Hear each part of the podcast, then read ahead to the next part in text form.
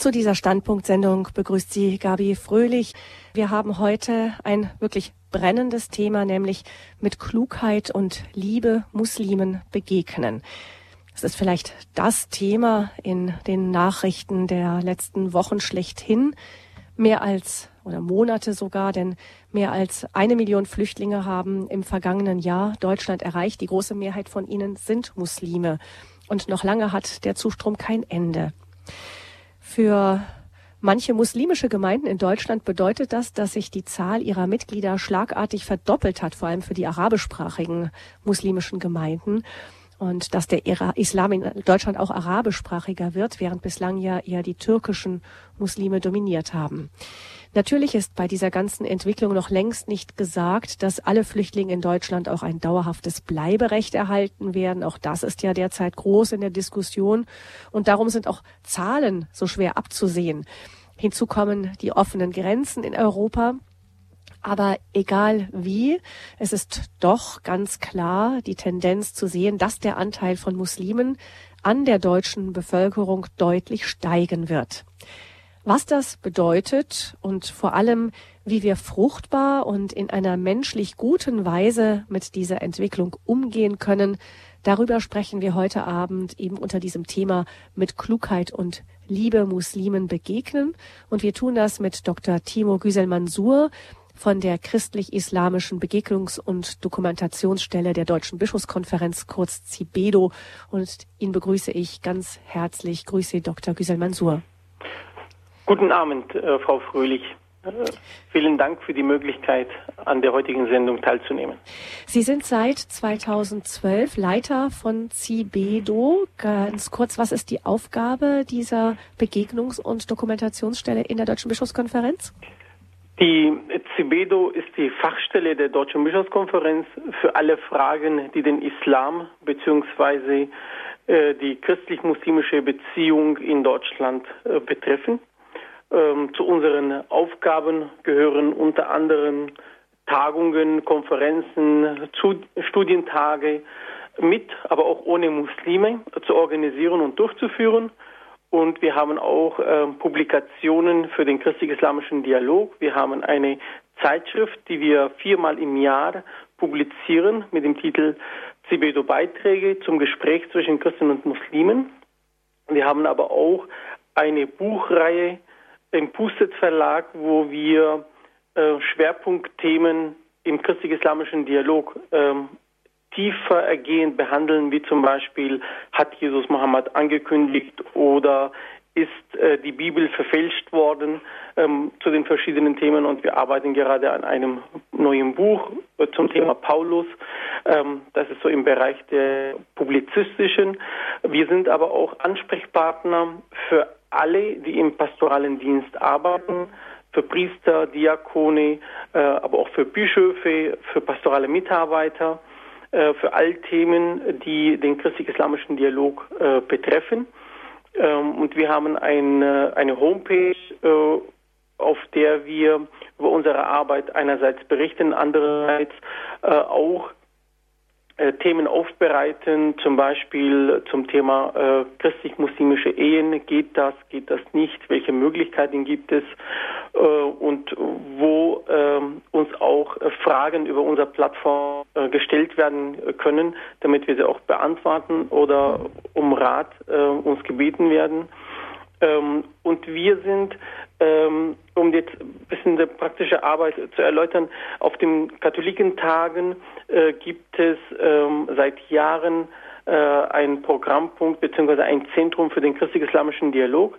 Civedo gestaltet ähm, den Programm mit und wir sind dort mit unserem Mar marokkanischen Königszelt auch optisch orientalisch präsent und mhm. bei uns kann man vorbeigehen und auch sich über unsere Arbeit informieren. Mhm. Also ein sehr vielfältiger Aufgabenbereich haben Sie, haben Sie eigentlich hm, nach den jüngsten Entwicklungen in Deutschland noch mehr Arbeit dazu bekommen? Ähm, unsere Arbeit ist eigentlich daueraktuell, kann man sagen, christlich-islamischer Dialog schon seit Jahren. Ähm, was ich äh, beobachte, seit ähm, Deutschland ähm, die Grenzen aufgemacht hat und jetzt ähm, Flüchtlinge aus ähm, Krisenländern, äh, vor allem aus Syrien, nach Deutschland ähm, äh, zulässt, natürlich aus humanitären Gründen. Wir haben sehr viele Anfragen, ähm, also verstärkte Anfragen über äh, Hintergrundwissen, über, den, über die Religion Islam, über die Kultur äh, von den Menschen, die aus Syrien zum Beispiel nach Deutschland kommen, also allgemeinere Informationen ähm, über diese Themen. Ähm, bei uns gehen verstärkt jetzt Anfragen über diese Themen. Daher kann man auch von ja etwas mehr Arbeit sprechen. Mm, ich kann mir vorstellen, dass jetzt, ich meine, das ist ja genau trifft das in die äh, aktuelle Diskussion hinein, dass es vielleicht auch einen Bedarf gibt, eben die deutsche Kultur eben auch Muslimen zu erklären. Das auf jeden Fall. Ähm, wir sind ähm, als Fachstelle der Bischofskonferenz ähm, für den christlich-islamischen Dialog. Ähm, Integrationsfragen sind jetzt nicht primär unsere äh, Aufgabenfeld äh, ist nur angrenzend und deswegen, wenn wir gefragt werden, sind wir natürlich gerne bereit, auch dort Hilfe zu leisten, insofern wir Informationen haben. Ähm, wir sind aber auch ähm, eben für pastorale Mitarbeiter, wenn sie Fragen haben, wie man zum Beispiel mit Muslimen über ähm, christlich-islamische Themen spricht oder was wir in der letzten Zeit auch ein, ein, ja, ein Thema, was an Aktualität gewonnen hat, wenn zum Beispiel Muslime nach äh, äh, Informationen über die katholische Kirche, über das Christentum ähm, haben möchten, um zu konvertieren. Da versuchen wir auch, soweit wir das können, auch Informationen an die pastorale Mitarbeiter zu geben, wie man eben über diese Themen sprechen kann. Ähm, das ist so ein, ein Themenbereich, was immer ist wieder auch, aufkommt. Der auch zugenommen hat, sagen Sie. Kommt genau, also wir haben, ähm, also es kommen immer wieder äh, bei uns Fragen an, ähm, vor allem nach Literatur, zum Beispiel ähm, Bibel auf Arabisch oder ähm, ähm, katechetische Schriften auf Arabisch, aber auch aus, auf Persisch wird immer wieder bei uns abgefragt. Und damit sind wir schon bei Ihrem persönlichen Hintergrund. Sie stammen, Herr Güsel Mansur, äh, selbst aus der Südosttürkei. Sie sind 1977 dort geboren in einer muslimischen, ganz genau einer alevitischen Familie. Ihr Vorname Timo steht jedoch für Timotheus. Das ist Ihr Taufname. Sie sind also selbst konvertiert. Wie kam es dazu? Ja, ähm, also ich stamme aus einer Familie, ähm, die ähm, ähm, ja, arabischsprachig ist in der Türkei, im Südosten der Türkei haben Sie gesagt, also in, ähm, in Antakya. Und Alawiten, ähm, es gibt noch eine andere Gruppe, größere Gruppe, Aleviten, das sind türkischsprachig, ja, ähm, die werden genau. oft durcheinander gebracht. Genau, also Alawiten besser auf Deutsch. Auf Deutsch ähm, wird sie unterschiedlich ähm, geschrieben, auch nicht Alawiten genau, und genau. Aleviten, genau. Aber, ja, also mhm. die Nusayria. Und ähm, ich bin ähm, im Alter von 18 Jahren etwa habe ich durch einen Freund eine deutsche Schwester kennengelernt, die seit Jahrzehnten in meiner Heimatstadt lebt und dort ähm, früher in der Kirche gearbeitet hat, in der katholischen Kirche.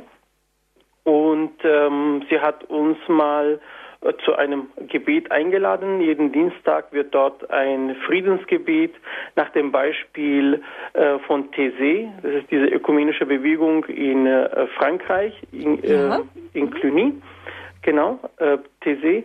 Und ähm, wir sind einfach hingegangen einmal und ähm, das ähm, hat mir sehr gut gefallen, ähm, hat uns sehr gut gefallen mit äh, dem Freund zusammen. Und dort hat sich eine Freundschaft ähm, ergeben, ähm, entwickelt äh, mit der Schwester, aber auch mit anderen jungen Christen. Und ähm, so begannen wir neben kulturellen, aber auch anderen Themen auch immer wieder über Religion zu sprechen. Und ähm, irgendwann war Interesse geweckt sozusagen und wir haben viele kontroverse äh, Themen angesprochen, ähm, welche Religion das Richtige sei. Oder wir haben immer wieder Argumente äh, natürlich gegen das Christentum gebracht, ähm, zum Beispiel, dass die Christen an drei Götter glauben, äh, dass die Bibel verfälscht ist. Ähm, unsere Information ähm, stammte vom islamischen Religionsunterricht und ja, so gab es immer wieder kontroverse Diskussionen mit Schwester Barbara. Und ähm, bis ich irgendwann gemerkt habe, also mein, mein Wissen über das Christentum ähm, ist sehr eingeschränkt und wollte selber ähm, in der Bibel lesen, im, im Neuen Testament. Und so ähm, habe ich mehr und mehr über Jesus erfahren. Und ja, so hat meine äh, Reise begonnen, sage ich mal, äh, bis ich mich entschlossen habe, ähm, die Taufe, äh, um die Taufe zu bitten und die Taufe zu empfangen. Hm. Sie haben später sogar Theologie studiert, auch in Rom. Wie ist eigentlich genau. Ihre Familie mit Ihrem Entschluss umgegangen? Ja, also als ich meine, meine Eltern ähm, damals erzählt habe, dass ich Freunde habe, also christliche Freunde habe und ich mit, mich mit denen regelmäßig treffe, das war für sie überhaupt kein Problem. Ähm, auch äh, meine Freunde, also christlichen Freunde waren bei uns zu Hause, bei meinen Eltern. Das war gar, also überhaupt nicht problematisch. Aber als ich gesagt habe, ich möchte mich taufen lassen, da war ähm, natürlich ähm, das nicht so willkommen. Und zwar, also es gab auch sehr heftige Diskussionen und äh, mein Vater sagte damals, ähm, ich muss mich entscheiden zwischen meinem Glauben äh, und ähm, praktisch meine Familie. Wenn ich mich jetzt taufen lassen möchte, dann hätte ich keinen Platz mehr zu Hause. Und ähm, ich habe damals mir die Sache gut überlegt und es war nicht so leicht, die Entscheidung zu treffen, aber mir ist eine, äh, ein Jesu-Wort eingefallen, äh, der sagt, wer Vater und Mutter um meinetwillen nicht zurücklässt, ist meine nicht würdig. Es war schmerzhaft, aber ich bin von zu Hause damals weggegangen in den Osten der Türkei und ähm, dann habe ich ähm, wurde ich 1977 ähm, 1997 ähm, am 6. Januar auf den Namen Timotheus getauft und ja, so begann das Ganze. Ich bin dann nach Deutschland gekommen. Ich habe hier Theologie studiert und dann in Rom und ja, viele ähm, äh, weitere Etappen. Ähm, in der ganzen Zeit war es für meine Familie zunächst einmal natürlich unsicher, was jetzt mit dem Sohn äh, passiert, wenn er Christ wird, wenn er Christ ist.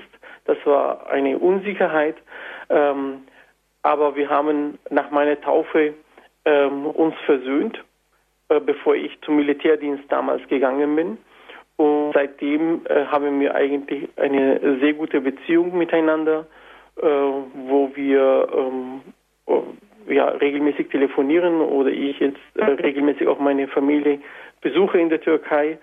Ähm, Religion bleibt oder ist weiterhin so ein Tabuthema, worüber wir nicht sprechen oder nicht so gerne sprechen, sage ich mal so.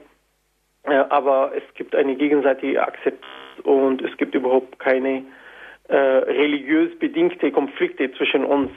Also Sie sind nicht, andere Konvertiten erzählen, dass sie eigentlich wissen, dass ihr Leben ständig bedroht ist. Das ist bei Ihnen nicht der Fall gewesen, niemals. Bei mir nicht, nein. Ich kann das nicht äh, berichten. Ich habe auch äh, in der näheren Umgebung, also in dem Dorf von meinen Eltern, nie das Gefühl gehabt, dass ich jetzt äh, bedroht werde. Ich habe auch in anderen Stationen in der Türkei äh, gelebt, im Osten, aber auch im Norden der Türkei. Dort war die Situation etwas anders. Ähm, da habe ich natürlich am Abend, wenn ich rausgegangen bin, immer geschaut, wohin ich gehe und welche Straßen ich nehme. Ähm, aber ich hatte jetzt nicht das Gefühl, dass ich um mein Leben fürchten musste. Aber Nein. ist das in anderen Ländern anders? Ähm, ich kann mir vorstellen, ähm, dass es äh, gut, äh, es ist es ist anders zum Beispiel in Saudi-Arabien, ja, da ähm, wo kein Recht eigentlich keine kein wirkliche Menschenrechte praktiziert werden, wo keine Religionsfreiheit existiert, äh, dass es dort äh, schwierig ist bzw. sehr gefährlich ist, ähm, steht außer Frage.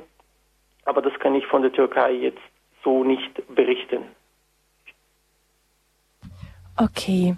Ähm, Herr Güsel Mansur, ähm, wenn also oft ist es ja so, dass dann gerade Konvertiten, also die, die bekannt sind oft, äh, wenn Muslime zum Christentum konvertieren, gibt es manchmal Bücher, in denen sehr hart mit der muslimischen Gesellschaft, vor allem dem muslimischen Glauben, ins Gericht gegangen wird.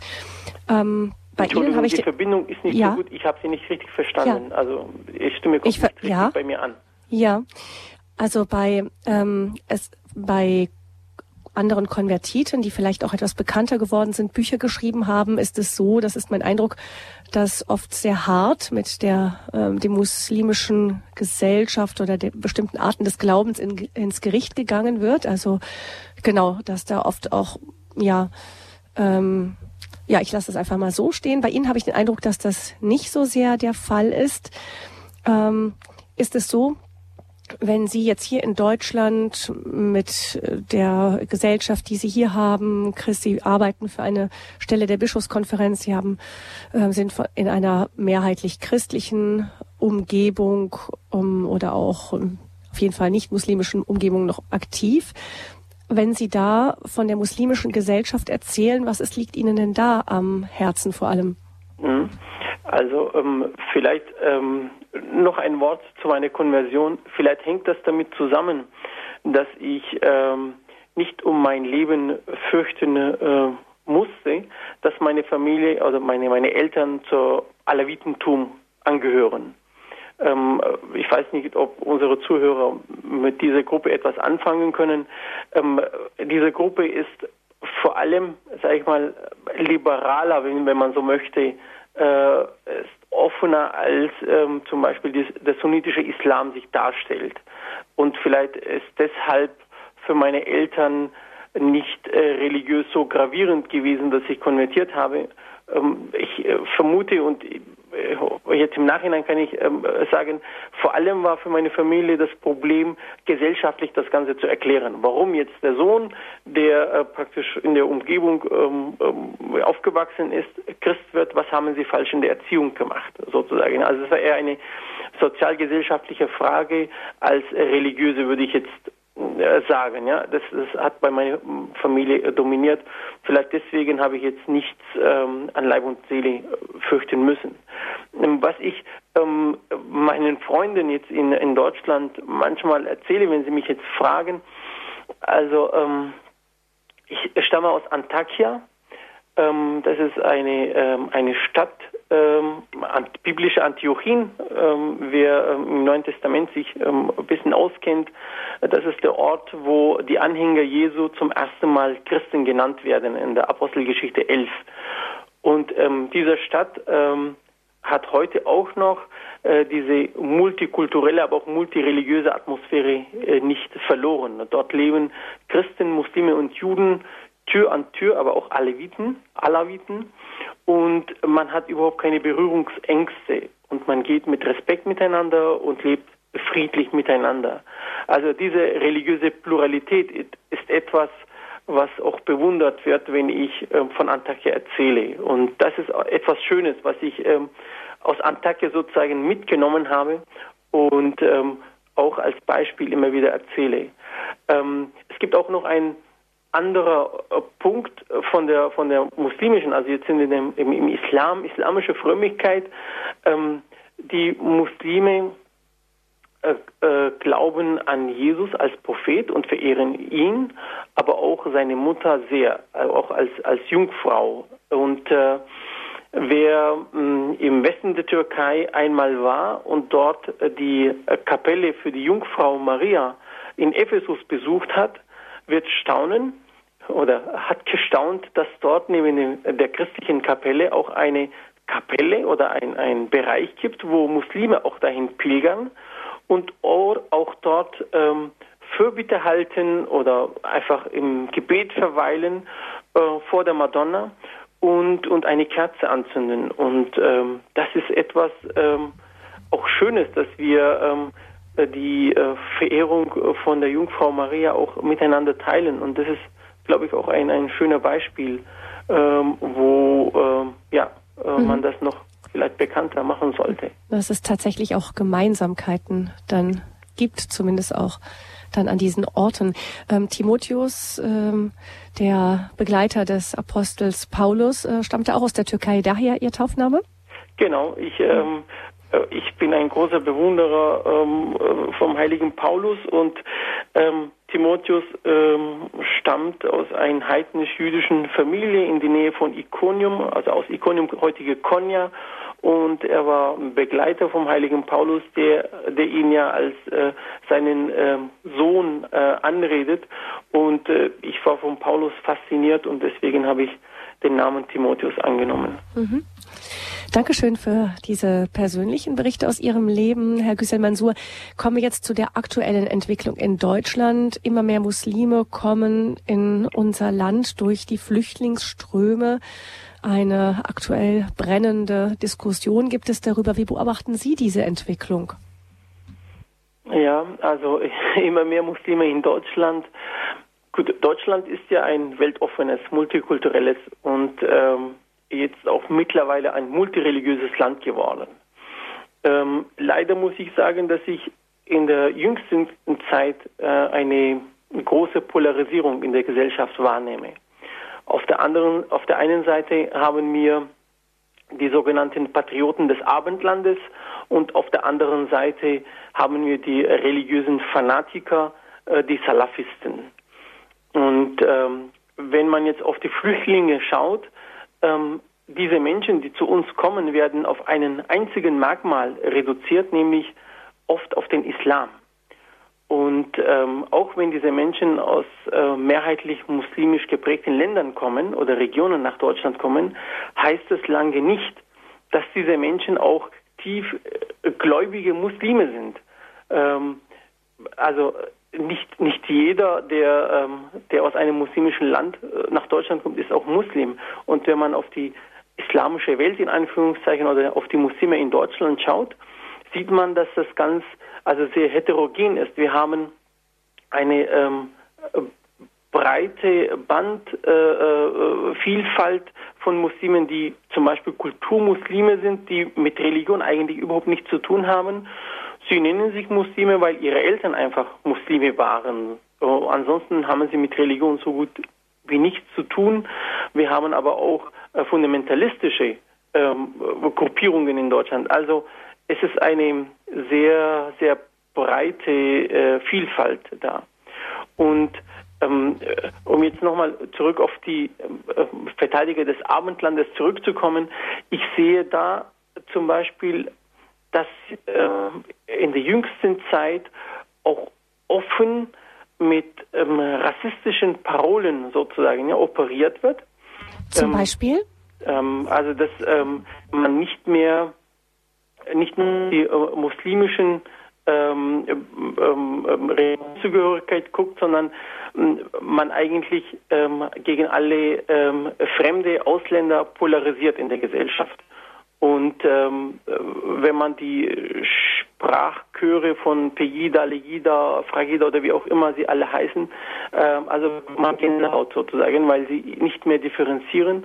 Und ähm, ja, und das macht mir eigentlich Angst, ähm, in dieser Gemengelage ähm, Salafisten, aber auch, äh, wie gesagt, die ähm, Pegida-Leute, die äh, zunehmend rassistisch werden. Also da mhm. äh, sehe ich ähm, ja bisschen äh, eine Gefahr. Hm. Wie, aber jetzt, Gefahr, ist es, genau. jetzt ist es ja so, dass so Vorfälle wie zum Beispiel die in der Silvesternacht vor allem, aber nicht nur in Köln, ähm, dann ein wirklich, äh, da ja wirklich Öl auch ins Feuer schütten oder beziehungsweise die Diskussion einfach nochmal neu entfachen. Das ist ja nun äh, leider nicht zu übersehen gewesen, dass die Täter äh, zugewanderte Muslime waren, die sich zum Teil illegal hier aufhielten. Ähm, zeigt es, dass es einen Missbrauch der Großzügigkeit der hiesigen Gesellschaft da gibt? Oder ist es ein Zeichen dafür, dass das Frauenbild des Islam ähm, und der Umgang mit Andersgläubigen dort ganz anders ist als bei uns, als wir es hierzulande gewöhnt sind? Oder ist es auch schon ein Zeichen dafür, dass Menschen, die einfach ihren Platz nicht finden, dann einfach wegrutschen, entweder in eine fanatische Form des Islam oder eben in Kriminalität? Ja, also ich äh, denke, fast von all dem, was Sie jetzt gesagt haben, ist etwas ähm, dran. Ja? Ähm, also zunächst einmal, wer aus, ja, aus welchen Gründen auch immer nach Deutschland kommt und hier lebt und alle Rechte und Freiheiten genießt, äh, muss sich auch an die gesellschaftlichen, äh, aber auch äh, gesetzlichen Konventionen halten. Das ist, ähm, steht außer Frage. Ähm, ich denke zum Beispiel, wer, bei, wer ähm, hier ähm, aus einem Kriegsland wie Syrien nach Deutschland kommt und hier nichts mehr zu befürchten hat, wer hier versorgt wird, äh, wer hier sicher ist, ähm, hat einen gravierenden Grund, diesem Land, aber auch gegenüber dieser Gesellschaft dankbar zu sein. Er hat einfach nichts mehr zu befürchten. Hier ist er sicher oder sie, ähm, also Mann oder Frau ist ja ähm, gleich. Ähm, diese Person bekommt Unterkunft, ähm, er kann hier schlafen, essen, ähm, dazu bekommt er noch Taschengeld und das alles aus den Steuergeldern der Bevölkerung. Also wer so etwas wie in Köln macht, missbraucht auf jeden Fall das Vertrauen der Gesellschaft und begeht eine kriminelle Handlung, die auf jeden Fall von den Behörden äh, verfolgt wird und diese Person muss sich seiner Tat äh, verantworten und er muss zur Rechenschaft gezogen werden. Ähm, die Konsequenzen muss diese Person tragen und womöglich muss diese Person auch damit rechnen, dass er, äh, dass diese Person aus Deutschland ausgewiesen wird. Ähm, ich denke, dass der Rechtsstaat dort alle Möglichkeiten bedienen wird, um sich dieser Person zu entledigen. Ähm, ein weiterer Punkt, ähm, den Sie auch angesprochen haben, ähm, die Stellung der Frau. Ähm, natürlich sehen wir da, dass in einer äh, patriarchalen Gesellschaft ähm, Frau ähm, eine ja, äh, eher äh, wie soll ich sagen, diskriminierende ähm, äh, Stellung genießt. Ähm, in so einer Gesellschaft gibt es ja der, die Rollenverteilung. Der Mann ist draußen, der ähm, äh, erwirtschaftet sozusagen das nötige Geld für die Familie und erledigt die ähm, Angelegenheiten draußen und die Frau gehört praktisch in das Haus und muss dort praktisch ähm, alle Arbeiten erledigen. Ähm, es gibt ein Männlichkeitsideal, ähm, das offensichtlich die Täter auch von Köln ähm, äh, ja, mit sich tragen und auch ein falsches Frauenbild. Ähm, und daher scheint mir in Köln eine explosive Mischung an verschiedenen Elementen am Markt zu sein und dann das gepaart mit Alkohol und eine gewisse äh, kriminelle Energie, ähm, aber auch mit sexuellem Frust, ähm, denke ich, dass das Ganze ähm, äh, ja, äh, zum, zum äh, ja, Vielleicht ist das auch eine gewisse Anfrage an uns, denn in den muslimischen Gesellschaften gelten die westlichen Gesellschaften ja als ausgesprochen freizügig, um es mal platt auszudrücken, wird wahrscheinlich dort ähm, das Gerücht umgehen, dass Frauen ja eigentlich auch in westlichen Gesellschaften auf nichts anderes aus sind. Ja, also äh, es gibt, kann man verschiedene Anfragen stellen, also woher zum Beispiel ähm, diese Menschen ähm, sich über Frauen im Westen informiert haben. Wahrscheinlich haben sie, ähm, so werden sie ähm, Kinos besucht haben, im Kino ähm, westliche Filme gesehen, ähm, die Freiheiten sozusagen ähm, in den Filmen gesehen und haben so ein, eine ganz falsche Vorstellung äh, von Liebe und Sexualität, aber auch Umgang mit Frauen. Und ähm, daher wahrscheinlich ist ein falsches Frauenbild, westlicher Frauenbild im Kopf ähm, wo sie äh, meinten, dass sie alles eigentlich machen ähm, können sozusagen. Ja. Und äh, diese verschiedenen Elemente scheinen mir äh, in Köln ähm, das Ganze ähm, äh, ja, durchgebracht zu haben. Sehen Sie eigentlich, Herr Güsselmann, so die Gefahr, dass Muslime, wenn sie ihren Platz eben in unserer westlichen Gesellschaft nicht irgendwie finden, auch radikalisiert werden? Es wird ja auch offensichtlich massiv um sie geworben von bestimmten radikalen Gruppen.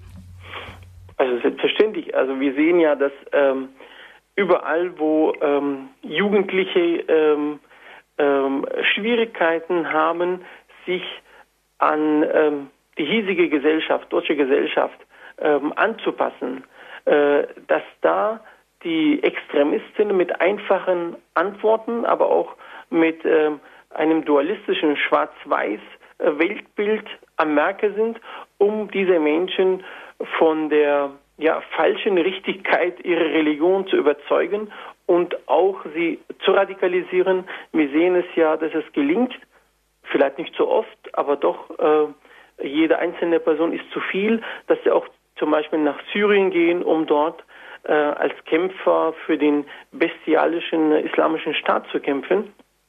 Und das ähm, alles gelingt in unseren Städten, dass man dort hier äh, Leute rekrutiert und dahin schickt. Ähm, das zeigt, dass eben diesen äh, Extremisten es gelingt, in der Gesellschaft Benachteiligte oder auch Orientierungslose für sich zu gewinnen, für ihre Ideologie zu gewinnen und sie zu instrumentalisieren.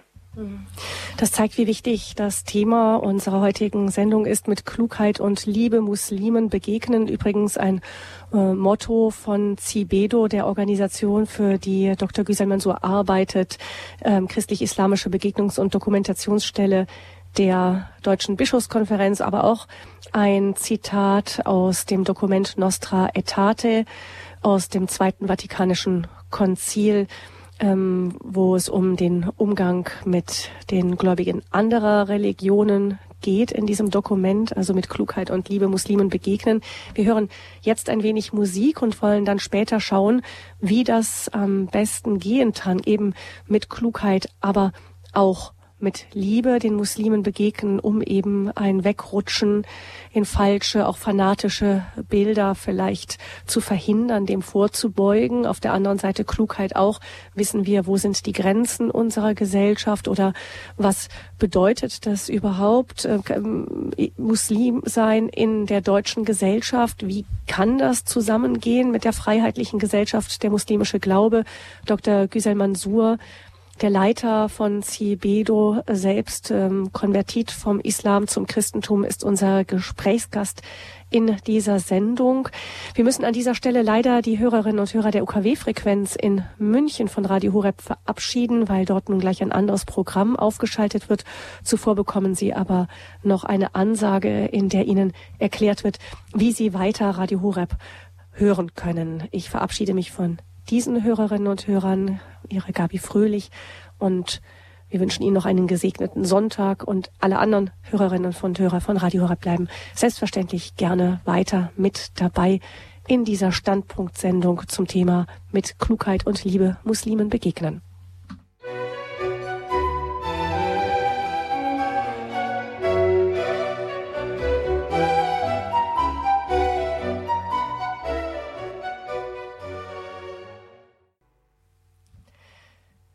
Mit Klugheit und Liebe Muslimen begegnen, das ist unser Thema in dieser Standpunktsendung bei Radio Horeb. Unser Gesprächsgast ist Dr. Timur Aytak Güsel Mansur von der christlich-islamischen Begegnungs- und Dokumentationsstelle der Deutschen Bischofskonferenz CIBEDO.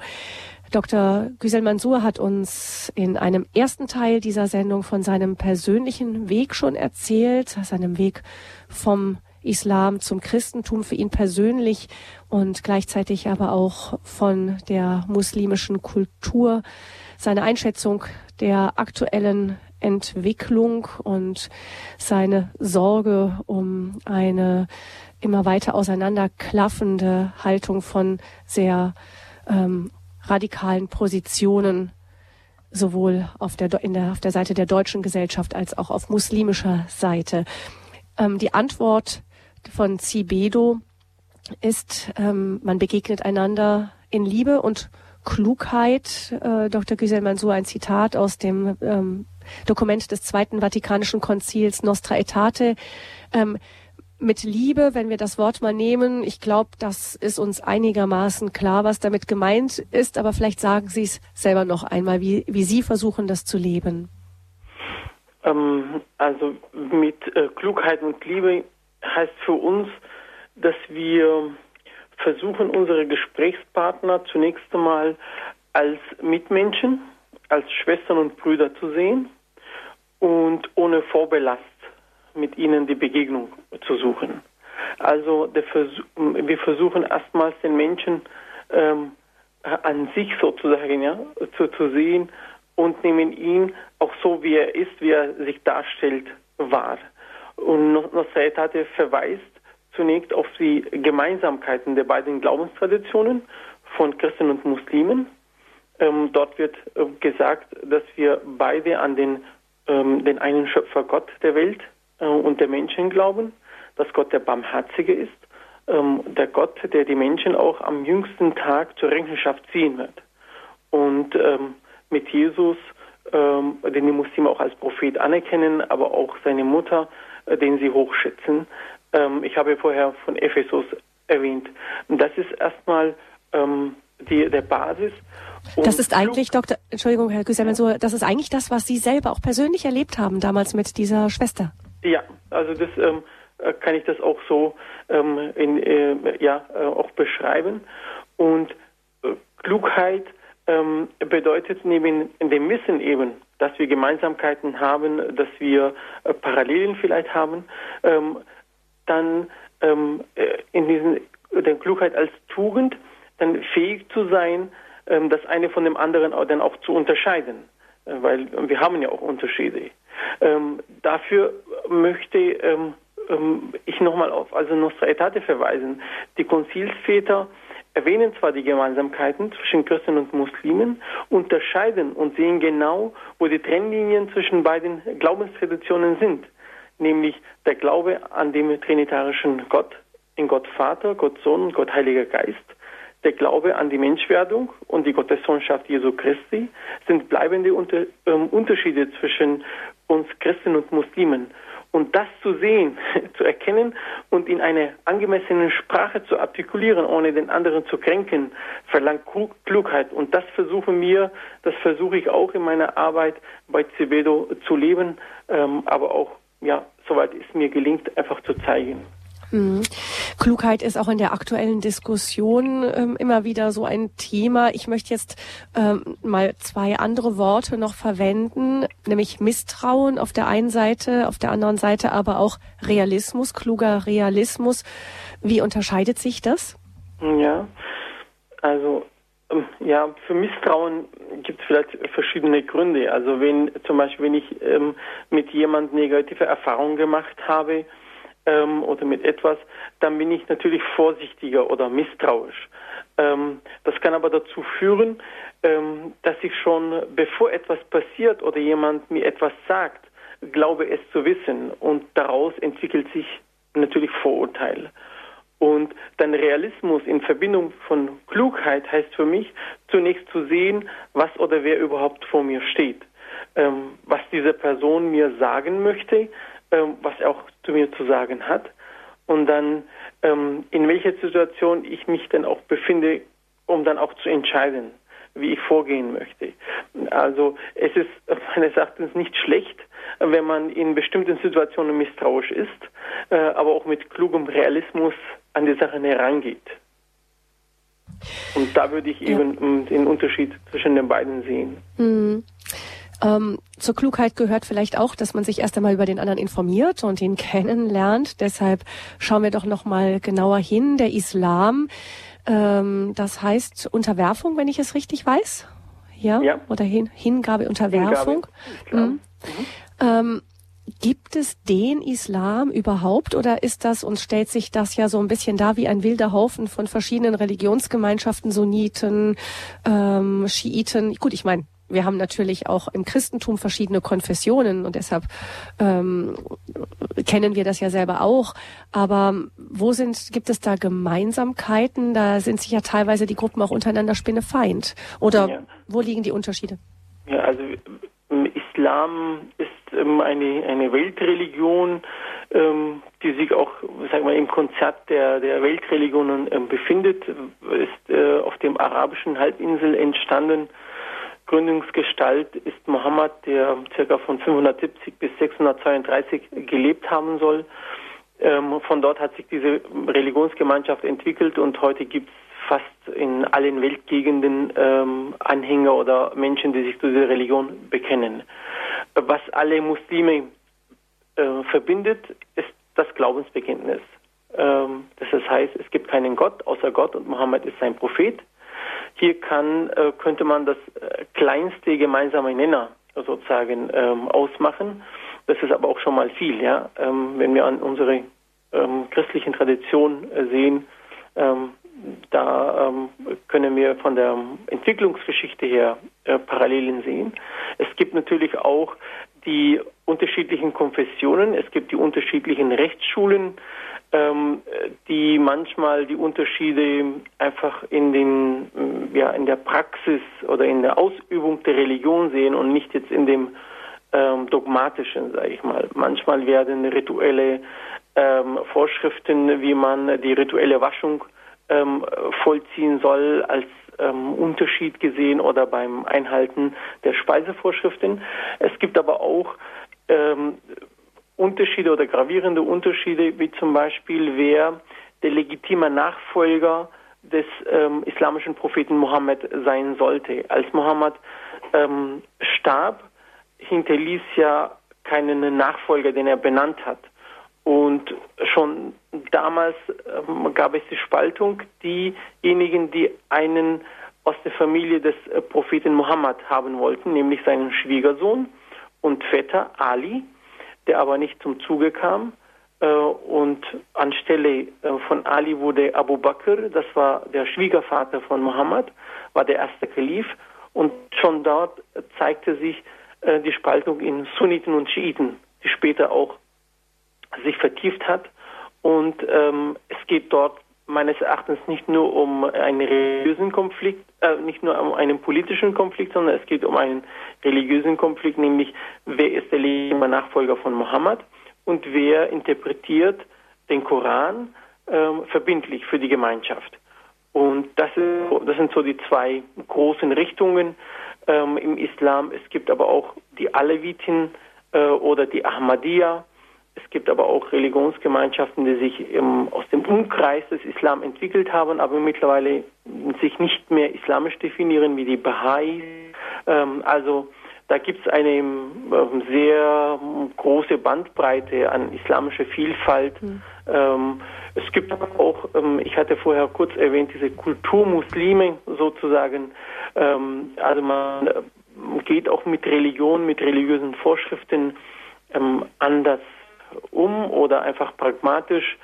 Ähm, ich habe viele Muslime in der Türkei kennengelernt, die überhaupt kein ähm, Diskrepanz zwischen ähm, Alkohol trinken, also Raki, das ist der beliebteste Schnaps in der Türkei, und Muslim zu sein, weil die sagen, das schließt sich nicht aus und ich trinke sehr gerne Raki und ich gehe auch am Freitag hm, zum Gebet. Für mich ist das ähm, nicht ein, ein, ein Widerspruch sozusagen. Ja? Also das gibt es auch und das alles macht ähm, in Anführungszeichen den Islam, ähm, die islamische ähm, Gemeinschaft. Also es gibt sehr viele Facetten sozusagen und das alles gehört dazu, mhm. wie ich es wahrnehme. Viele Fragen, die wir haben jetzt, wo der Islam auch uns näher gerückt ist in unserer Gesellschaft. Und es ist sicher sehr hilfreich, sich damit zu beschäftigen, einander wirklich erst einmal näher kennenzulernen. Wenn Sie, liebe Hörerinnen und Hörer, auch Fragen haben zum Thema mit Klugheit und liebe Muslimen begegnen, Fragen an Dr. Timo Aytak-Güsel-Mansur, der selbst äh, beide Religionen aus eigener Erfahrung kennt als Konvertit und eben in dem Dialogbereich beruflich aktiv ist, dann können Sie jetzt anrufen unter 089 517 008 008. Haben Sie Fragen zum Thema mit Klugheit und Liebe Muslimen begegnen, dann rufen Sie sehr gerne an unter 089 517 008 008. Wir machen derweil weiter, schauen, ob jemand noch Nachfragen hat, Herr Güsel Mansur. Ähm, in diesem ganzen Spektrum, das Sie uns genannt haben, eben, wir haben verstanden, der Unterschied zwischen Schiiten und Sunniten geht auf die Anfänge zurück. Das, was wir jetzt sehen, zum Beispiel ähm, in diesen Gruppierungen wie IS oder den anderen ihnen nahestehenden muslimischen Gruppen, der fundamentalistische, sehr radikale und auch aggressive Islam, wo hat der in diesem ganzen Spektrum seinen Platz? Also es gibt ähm verschiedene ähm, Begrifflichkeiten, die versuchen erstmal diese Gemengelage zu klären. Also der Fundamentalismus entwickelt sich ähm, aus dem Islamverständnis, dass Gesetz, also dass der Islam Staatsordnung sein sollte und äh, der Religion, also der Koran, wortwörtlich ähm, interpretiert und ja, verstanden werden soll. Wenn das äh, sich in eine Ideologie ähm, äh, gießt, dann sprechen wir von einem Islamismus, wo man ähm, mit politischen Mitteln versucht, auch die Staatsordnung eben nach den religiösen Prinzipien zu gestalten und zu einer Ordnung zu installieren. Und der Dschihadismus versucht eben diese Ideologie dann mit Waffengewalt durchzusetzen. Und äh, der IS ist eben in diesem Bereich meines Erachtens zu verorten. Ähm, wir haben sehr viele Berichte darüber oder die Fachleute sagen uns, ähm, äh, dass dort auch ähm, der Islam missbraucht wird, weil man sich nicht an die ähm, Lehren der vier anerkannten Rechtsschulen hält, dass man auch ähm, ein, ein exzessiven Gewalt ausübt, dass man das in der Geschichte nie gesehen hat und dass man auch dort nicht den Konsens der Gelehrten hinter sich weiß und dass dort jetzt der Kalif einfach in Eigenmacht ähm, diesen Titel an sich äh, gerissen hat und so einen Anspruch praktisch für die ganze islamische Gemeinschaft. Ähm, ja, nochmal ganz kurz die Nachfrage. Also Kalif im islamischen Staat, IS, ist keiner aus der Tradition, sondern das ist irgendeiner, der sich selbst dazu ernannt hat? Ähm, also äh, äh, es gibt in der Geschichte den Kalifen ähm, als Titel, aber die Person, der al-Baghdadi, der ähm, jetzt Kalif sein möchte, hat diesen äh, Titel an sich gerissen sozusagen, ja, weil ähm, der letzte Kalif wurde, also das Kalifat wurde ja in der Türkei 1924 abgeschafft. Das war der letzte Kalif unter den Osmanen. Und der Atatürk in der modernen Türkei hat äh, keinen Platz mehr für die Religion in dieser Stellung und hat dieses äh, Kalifat abgeschafft. Und seitdem gab es keinen, äh, kein, kein Amt, die für alle Muslime spricht sozusagen. Ähm, auch wenn damals der Kalif nicht 1924 nicht für alle Muslime gesprochen hat, äh, hat er doch ähm, eine gewisse Autorität, Akzeptanz gehabt. Und äh, seitdem gab es eben keinen, der äh, diesen Titel hatte und der al-Baghdadi praktisch holt diesen Titel aus der Tradition und nimmt das für sich in Anspruch und präsentiert sich als den Kalif. Und das ist etwas, was in der äh, Tradition so, ähm, sag ich mal, keinen direkten Platz hat. Und, hm, und wird äh, auch von den Rechtsschulen kritisiert dafür? Genau, es gab einen Brief von 129 oder 30 Gelehrten, islamischen Gelehrten, die ihm eben äh, Punkt für Punkt ähm, oft gezeigt haben, wo er von der islamischen Tradition praktisch abrückt und wo er der Lehre äh, äh, widerspricht. Und äh, dieser Brief ist auch auf Deutsch ähm, erhältlich. Mhm. Das kann man auch äh, auf diverse Websites, aber auch auf unserer Seite abrufen und äh, nachlesen, welche Punkte dort kritisiert werden. Mhm. Also wir sehen, das ist keine monolithische Gesellschaft, sondern durchaus ähm, sehr vielfältig. Wir sprechen über in Klugheit und Liebe Muslimen begegnen und Frau Holm aus Tussmannshausen ist die erste Hörerin, die uns in dieser Sendung anruft. Guten Abend, Frau Holm. Guten Abend, äh, herzlichen Dank für den wunderbaren Vortrag. Ich bin hier in Susmarshausen äh, sehr viel jetzt mit unseren Flüchtlingen zusammen. Das sind natürlich auch äh, die Muslime darunter. Und ich habe eigentlich nur gute Erfahrungen gemacht mit ihnen. Und äh, was jetzt meine Frage wäre, und zwar, es gibt ja diesen Friedenspreis des deutschen Buchhandels, äh, unglaubliches Staunen über das Christentum von Navid Kermani. Den habe ich mir gekauft und ähm, plötzlich kommt mir da ein äh, ganz unterschiedliches Gottesbild entgegen.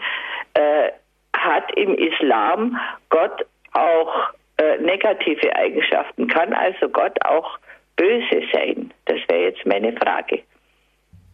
Ja, Herr Güsemann, ja. Nee, verstanden höre, alles? Ja. Kann Gott böse sein? Ähm, ist eine nicht so leicht zu beantwortende Frage.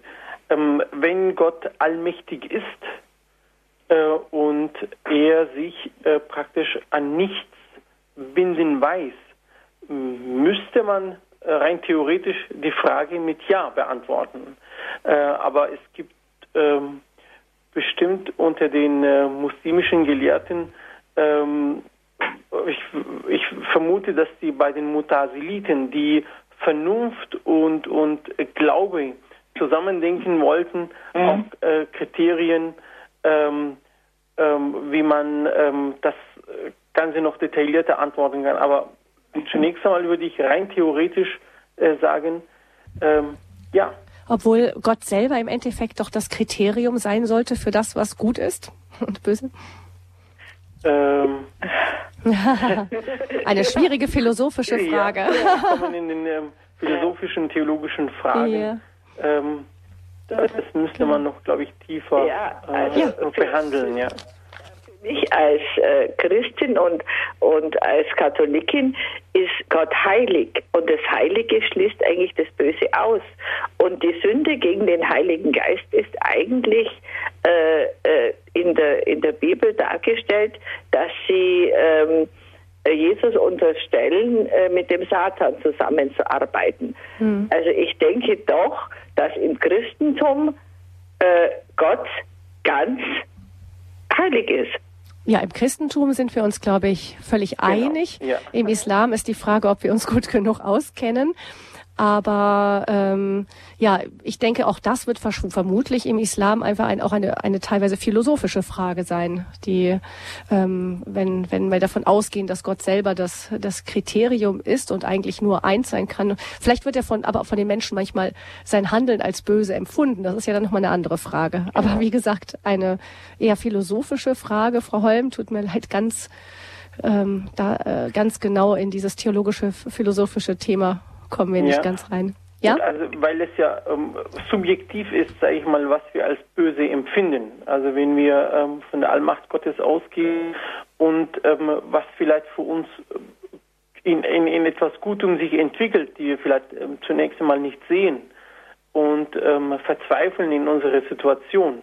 Also daher ist es, glaube ich, nicht so leicht, einfach was böse ist, sozusagen, ja, zu, zu, ähm, zu definieren. Ähm, es kann nur ein Empfinden sein, ähm, etwas Schlechtes, was sich vielleicht später als Gutes erweist. Äh, also daher es ist es ähm, ja nicht so leicht, ähm, die Frage zu beantworten. Ja, danke schön. Frau Heim, vielleicht noch ganz kurz äh, von Ihnen. Sie sind engagiert in der Flüchtlingsarbeit. Können Sie uns sagen, was Sie für gute Erfahrungen gemacht haben und auch schöne? Äh, die äh, Herzlichkeit dieser Leute, die äh, die, meine Erfahrungen liegen darin, dass es sehr viele traumatisierte Menschen sind, die durchaus offen sind, die sehr freundlich sind. Ich habe noch keinen Atheisten getroffen unter den Flüchtlingen. Äh, worunter alle leiden, ist unsere unglaubliche Bürokratie. Mhm. Äh, wenn man vier Stunden telefoniert, um einen Überweisungsschein zu bekommen für einen Ohrarzt, dann wird es also schon äh, sehr grenzwertig. Mhm. Äh, und äh, ich denke, ähm, unser ganzes Rechtssystem ist auf die jetzige Situation überhaupt nicht eingerichtet und äh, wird den Menschen überhaupt nicht gerecht. Die Menschen die Papiere schauen nur auf ihre Vorschriften, aber nicht auf die Person und darunter leiden eigentlich alle. Hm ein vielleicht auch ein Ausdruck von Überforderung tatsächlich. Natürlich, äh, mhm. auch es, es, es leiden ja auch die Menschen, die im Landratsamt und die dann genau. also diese Bürokratie verwirklichen sollen, die leiden genauso drunter wie die Flüchtlinge. Mhm. Es leiden eigentlich alle und man sieht über, äh, es wird immer gesprochen, dass man auch wieder äh, Leute ausweist, die hier effektiv nicht zurückkommen, nicht zurechtkommen. Es gibt ja auch Leute, die können sich wirklich nicht anpassen, die kommen mit dem Alkohol und mit unserer Kultur nicht zurecht und die werden wohl zu Hause besser aufgehoben, aber sie werden nicht ausgewiesen und äh, versperren dadurch die Plätze für die Leute, die hier wirklich hier äh, sich integrieren möchten. Hm. Aber wie gesagt, ähm, Beten ja. hilft immer und äh, halt das Seine tun, was mir vor die Füße kommt, wird halt gemacht. Dankeschön, Frau Holm, für Ihr persönliches Danke. Zeugnis auch. Alles Gute Ihnen, Gottes Segen. Dankeschön. Begrüßen wir nun Herrn Hager, der uns aus Radolfzell anruft. Grüße, Guten Hager. Abend, Herr Walter Hager aus Radolfzell. Folgendes, äh, ich hab, bin auch für den Dialog mit dem Islam. Ich habe aber eine Frage und zwar gibt es Suren, ich weiß nicht mehr, sind es äh, Sure 8 und 9 im späteren Leben von Mohammed. Da äh, scheint er also aufzufordern, zu kämpfen und zu Kriege zu führen gegen Christen und Juden. Da hätte ich also gern etwas genaueres gewusst. Also ja. ich habe da schon mehrfach äh, habe ich so Hinweise gehört und da hätte ich also dann gern gewusst, wie das, äh, wie Sie das auslegen. Herr Güsse-Mensur. Ja, ähm, also die Auslegungstradition ähm, variiert natürlich, aber ähm, es gibt äh, zum Beispiel Theologen, die das Ganze in dem historischen Kontext sehen und ähm, daraus jetzt nicht ein Gebot für heute sehen, dass Muslime äh, praktisch Juden und äh, Christen bekämpfen müssen und sollen. Ähm, wir sehen aber diese Interpretation äh, immer bei den Extremisten. Also die, äh, der islamische Staat, sogenannte islamische Staat, verfolgt genau diese Ideologie, ähm, die aber auch von gemäßigten Muslimen ähm, verworfen wird. Daher, es gibt die sozusagen extremistische Auslegung, die begegnet auch immer wieder bei den Extremisten, äh, aber die gemäßigten Muslime sehen das nicht so und interpretieren das anders. Und sie sagen, das war eine historische äh, ähm, Tatsache mhm. sozusagen in dem damaligen Kontext, das nicht für heute übertragbar ist.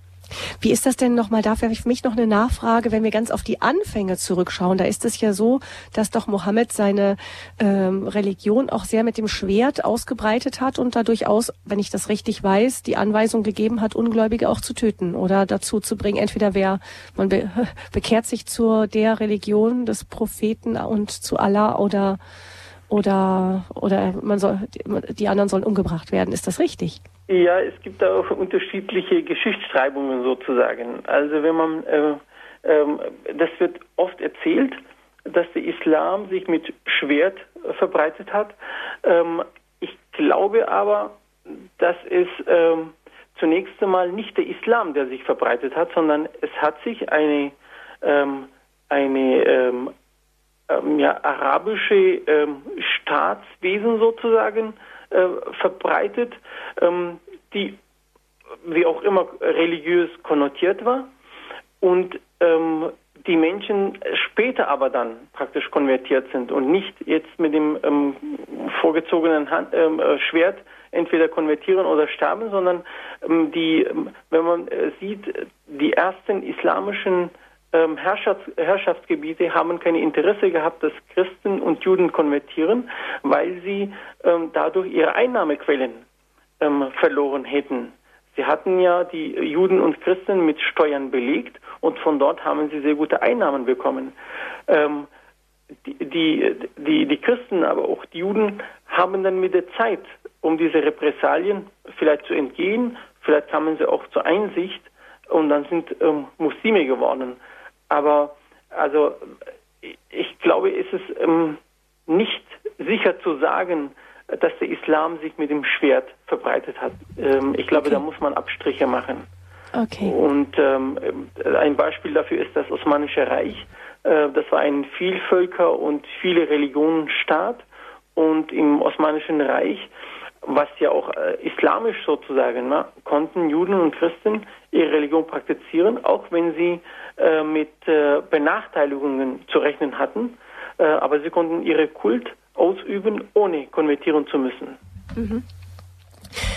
Ähm, Herr Hager, da ist damit Ihre Frage beantwortet? Ja, weitestgehend schon, ja. Vielen ja. Dank. Okay. Dankeschön, alles Gute ja, nach. Ja, Wiederhören. Wir kommen nun nach Ankunft zu Frau Fechler. Guten Abend, Frau Fechler. Ja, guten Abend. Ja, danke schön für die Ausführungen. Ähm, wir haben ja gerade bei Radio Horeb auch was anderes gehört, dass eben Mohammed ein Feldherr war von Anfang an und dass er über 80 Kriege geführt hat.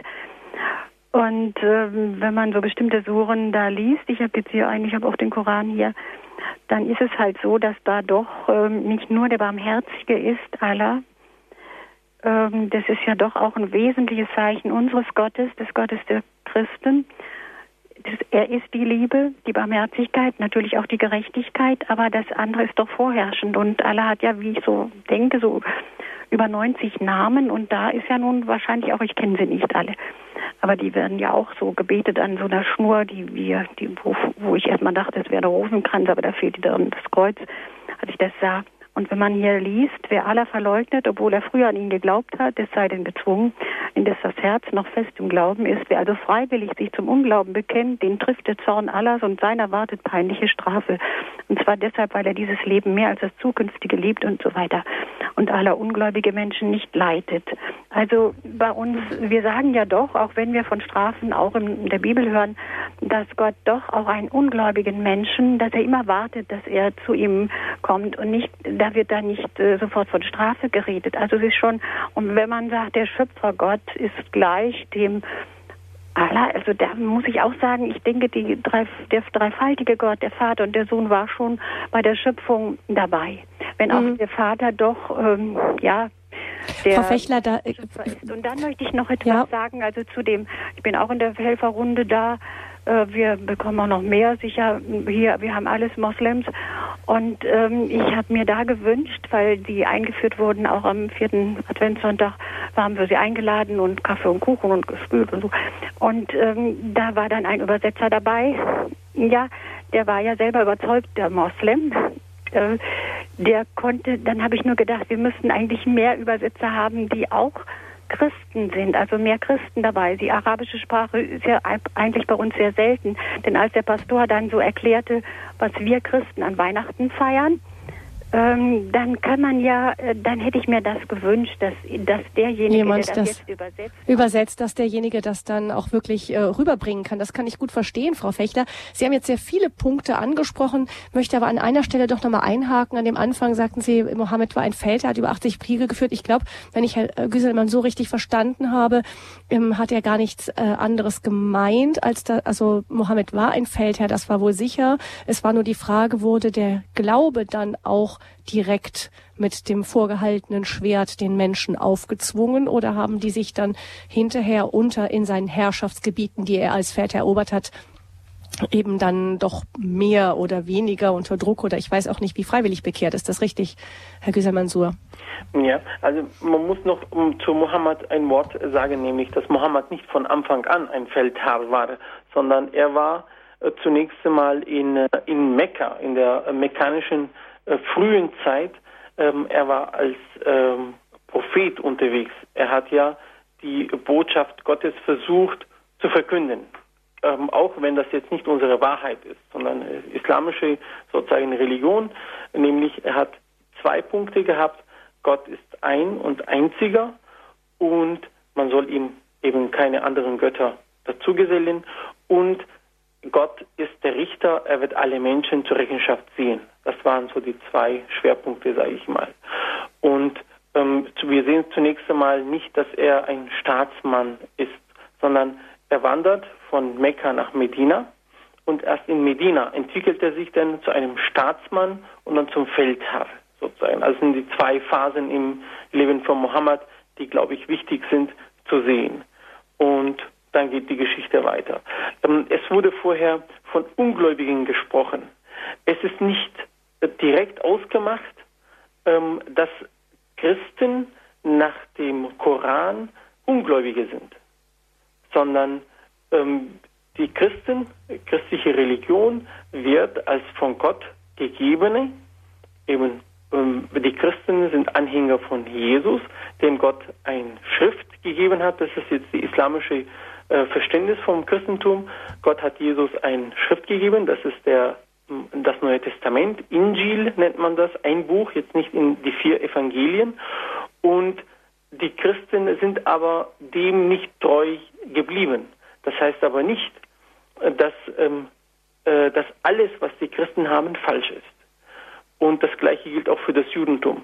Äh, und was jetzt genau im, im Koran das Terminus ungläubig ausmacht, es gibt verschiedene Termine dafür und da sind wir wieder bei der, bei der Vielfalt der islamischen Interpretation, muslimischen Interpretation. Je nachdem, mit welcher Gruppierung man spricht, kann es sein, dass sie die Christen als ungläubig betrachten, wie zum Beispiel der Islamische Staat ähm, oder ähm, andere Extremisten. Aber die muslimischen Gesprächspartner, die wir in Deutschland haben, aber auch ähm, an vielen anderen Orten in der Welt, ähm, für sie gelten wir nicht als Ungläubige. Und auf dieser Basis ähm, führen wir auch unseren Dialog. Ähm, es wurde aber auch noch ein weiterer Punkt angesprochen, was ich sehr wichtig ähm, finde, nämlich mit den Übersetzer ähm, für ähm, eben die Flüchtlinge und dann auch für die äh, christlichen Termini oder über den äh, christlichen Glauben. Ich denke, ähm, dort kann man ruhig ähm, zum Beispiel die orientalisch, orientalischen Christen, die in Deutschland leben, fragen und bei denen um Rat suchen.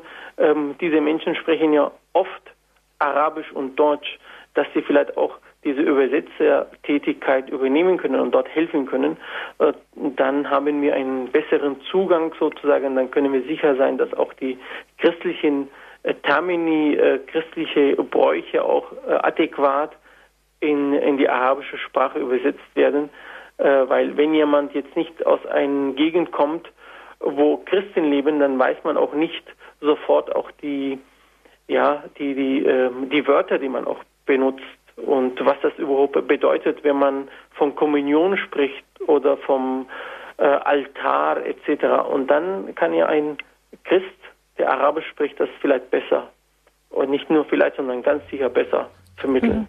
Ja, und vielleicht auch noch der Punkt äh, von der Dreifaltigkeit. Ich denke, Sie haben nicht in Zweifel gezogen, dass Gott von Anfang an als Schöpfer dreifaltig war. Das ist, das gehört ja eben zu den klaren Unterschieden, die wir auch deutlich genau. benennen müssen. Ja, äh, das auf jeden Fall. Aber ich würde ähm, dem widersprechen, wenn man sagen würde, und da bin ich nicht allein, wenn man sagen würde, Allah und der christliche Gott sind zwei verschiedene Götter. Das ist äh, falsch, das kann man nicht sagen, weil wenn Sie zum Beispiel die arabischen Christen fragen, wie sie Gott nennen, sie werden ihnen sagen Allah. Mhm. Und wenn Sie die türkischsprachigen Christen fragen, wie sie Gott nennen, sie werden auch Allah sagen. Und die Christen auf Malta nennen Gott auch Allah. Also das ist der gleiche Terminus sozusagen. Mhm. Was wir aber unter Gott verstehen, sozusagen, natürlich da haben wir eine Differenz. Und das Zweite Vatikanische Konzil hat das bekräftigt, dass Christen und Muslime den gleichen Gott anbieten, nämlich den einen und einzigen und eben den trinitarischen. Ja. Das, ist, also ähm, das ist festgehalten worden und deswegen würde ich äh, widersprechen, wenn man sagt, Allah ist nicht Gott. Ähm, das es, ist nicht richtig. Es, es gibt ja auch eigentlich nur einen Gott. Es kann ja eben. gar nicht mehrere geben. Ist die Frage, inwieweit das Bild von ihm bei uns übereinstimmt oder eben nicht übereinstimmt. Das ist da dann haben wir auf jeden Fall Frage. Unterschiede. Genau. Ähm, das, äh, das äh, kann man überhaupt nicht leugnen und das muss man auch sagen. Und ähm, das ist genau das Unterscheidende zwischen Islam, zwischen muslimischem Glauben und christlichem Glauben. Hm, da kommen natürlich auch aus der Sohnschaft Jesu ähm, nochmal ein ganz anderes Bild, wenn Jesus zum Beispiel seinen Vater Abba nennt, Vater, lieber Vater. Das ist natürlich nochmal eine ganz andere Beziehung, die, in die wir treten können als Christen. Aber da sind dann eben klar die Unterschiede. Jetzt begrüße ich Frau, danke Frau Fechler für Ihren Anruf mit Ihren Anregungen und ich begrüße Frau Herges, die uns aus Sontrufen anruft als letzte Hörerin in dieser Standpunktsendung. Grüße Sie, Frau Herges. Grüß Gott. Äh, Sie haben eben ausgeführt, dass der gemeinsame Nenner das Glaubensbekenntnis wäre. Meiner Information nach ist aber auch noch der gemeinsame Nenner der Koran und die Sunna bzw. die Hadithen, also die Lebensweise von Mohammed. Jetzt gibt es für mich eben gewisse äh, Problemfelder, eben den Dschihad haben wir gerade besprochen. Der Dschihad der das Ehrbewusstsein eines Muslime, Muslims anspricht. Der Dschihad bedeutet für ihn eine Eintrittskarte ins Paradies.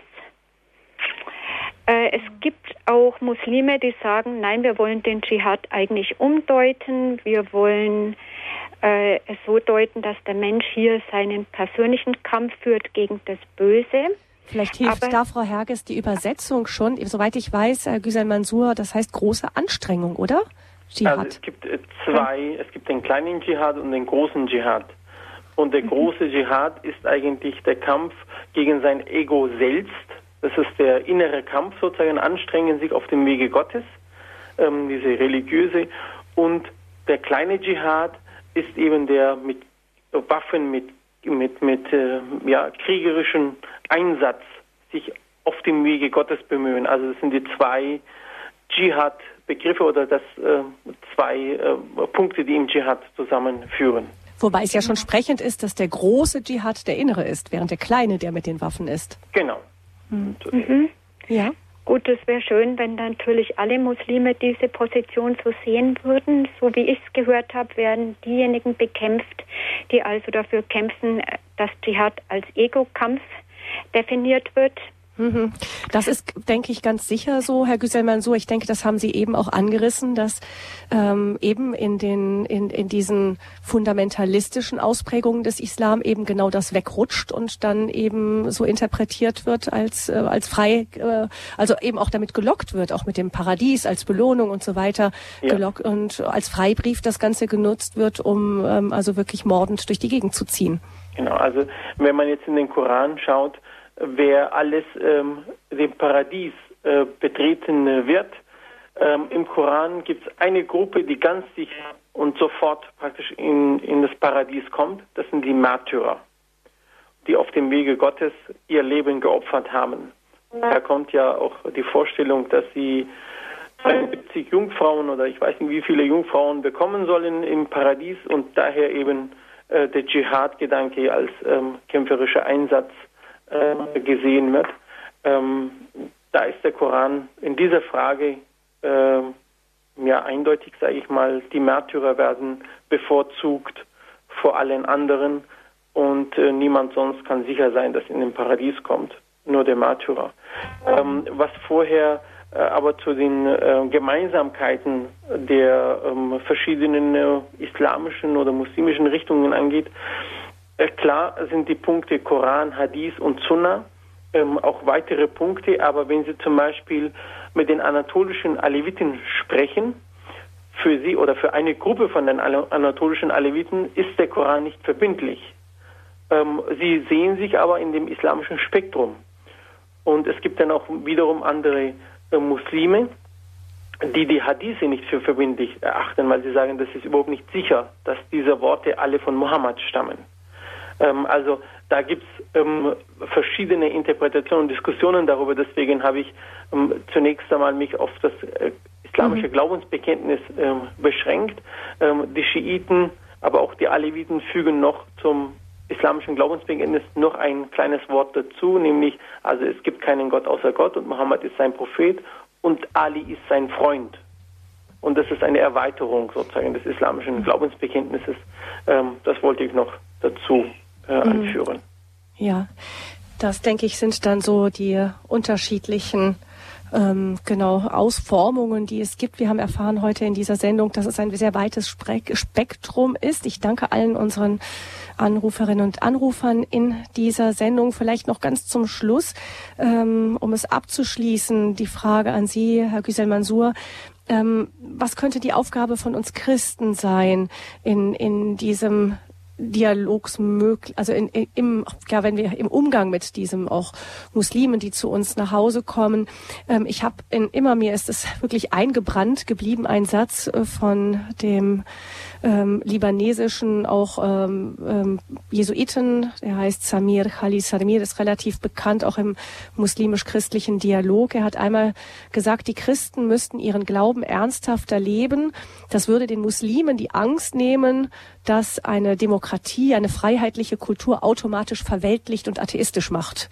Und Antwort zu stehen, wenn wir von Muslimen gefragt werden, über unseren Glauben Auskunft zu geben, was uns ähm, Glaube bedeutet, was uns Jesus bedeutet und ähm, dort auch ins Gespräch kommen. Wir werden ähm, natürlich Trennendes, aber vielleicht viel ähm, Gemeinsames entdecken und wir können vielleicht in dem in einem guten Geist dann miteinander ähm, unser gemeinsames Leben fortsetzen in, in eine friedliche Umgebung, in einem friedlichen Land. Sie haben ja die freiheitliche Demokratie erwähnt und das ist ein ja ein Grundsatz, dass die Menschen untereinander sich verstehen, dass sie friedlich miteinander umgehen. Das war ein Paulus-Zitat am Ende bei Herrn Dr. Timotheus Aytak Güsel Mansur von Cibedo, der christlich-islamischen Begegnungs- und Dokumentationsstelle. Ich danke Ihnen ganz herzlich, Herr Güsel Mansur, für diese spannende Sendung zum Thema mit Klugheit und Liebe Muslimen begegnen. Aktuell wirklich brennendes Thema. Vielen Dank, dass Sie uns da so viel Hintergrundinformationen ähm, gegeben haben. Danke auch für die Interesse der Zuhörerinnen und Zuhörer Danke für die Möglichkeit, heute als Gesprächspartner in der Sendung zu sein. Hm. Wir haben diesmal die Sendung etwas überzogen, weil wir später angefangen haben. Deshalb verabschiede ich mich an dieser Stelle auch ganz geschwind von Ihnen. Es wird nun gleich mit Ihnen gemeinsam die Komplett gebetet. Ich danke auch Ihnen fürs Zuhören, wünsche noch einen gesegneten Abend. Ihre Gabi Fröhlich.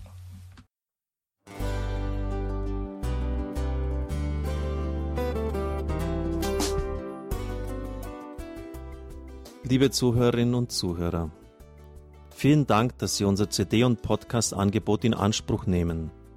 Wir freuen uns, dass unsere Sendungen auf diese Weise verbreitet werden. Dieser Dienst ist für Sie kostenlos. Für uns ist er allerdings mit einem nicht unerheblichen finanziellen Aufwand verbunden. Deshalb sind wir für jede Spende dankbar.